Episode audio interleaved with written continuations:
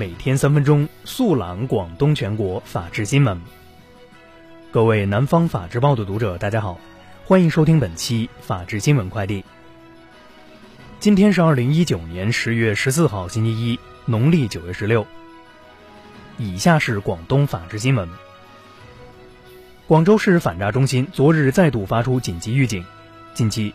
职场新人及大学生群体中，被冒充贷款平台客服实施诈骗的警情突出。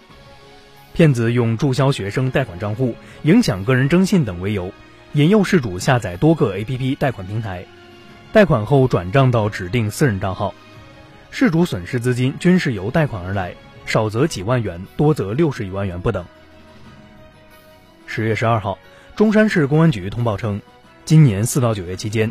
中山警方组织开展了为期六个月的严厉打击涉野生动物及其制品违法犯罪专项行动，侦破涉野生动物案件二十二起。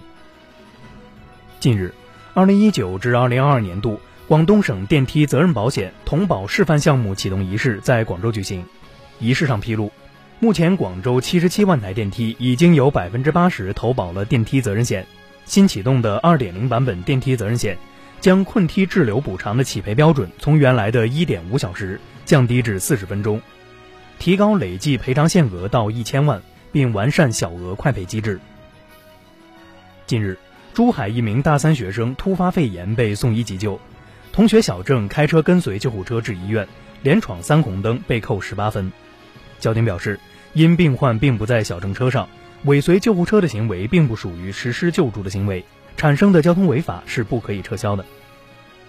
近日，广东河源，两男子在小区门口比武过招，两人互相试探拳来腿往，不断变换招式，却并没有真正打到对方。目击者称，一人是小区业主，一人是小区保安，因保安未及时开门才吵架。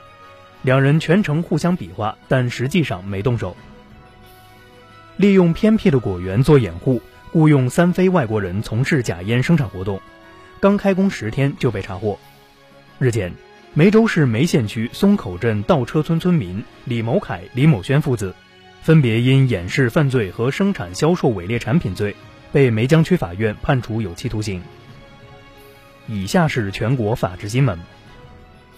应急管理部发布消息，今年九月，共组织十六个检查组，对中国各地集中开展了防范化解安全风险专项执法检查。检查发现各类问题隐患六百八十余项，责令停产停业八家，行政处罚一百八十二万元人民币。茅台酒厂原总经理刘自立近日被提起公诉，检方指控被告人刘自立利用职务上的便利，为他人谋取利益，非法收受他人财物，数额特别巨大，依法应当以受贿罪追究其刑事责任。山西忻州中院日前对朱强等五十九名被告人涉黑案一审公开宣判。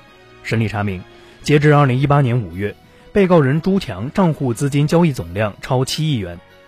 忻州中院作出判决，被告人朱强、乔海、张小兵犯组织领导黑社会性质组织罪，数罪并罚，分别被判处二十五年、二十五年、二十四年有期徒刑。其余被告人分别被判十九年至一年六个月不等有期徒刑。十月十二号二十二时五十五分，广西玉林市北流市发生五点二级地震。